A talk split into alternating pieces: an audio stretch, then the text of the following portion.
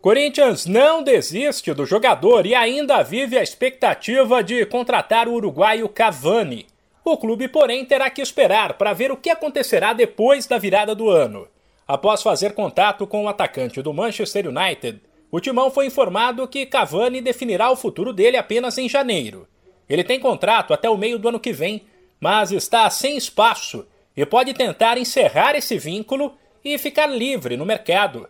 Um acordo também poderia ser bom para o clube inglês, já que Cavani estará liberado nos próximos dias para assinar um pré-contrato com qualquer outra equipe, para depois sair de graça. O entendimento do Corinthians é que negociar com o Manchester seria difícil, até porque o timão não tem dinheiro. Por isso, é pré-requisito para que o negócio dê certo que Cavani deixe o clube inglês. Ainda assim, o Corinthians sabe que os valores de salários e outros custos seriam altos, perto de 20 milhões de reais por ano.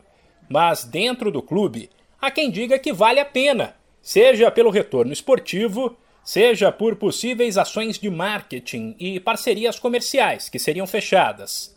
Cavani é considerado um astro mundial e já na reta final da carreira, aos 34 anos, vê com bons olhos a possibilidade de atuar no Uruguai ou em um país vizinho.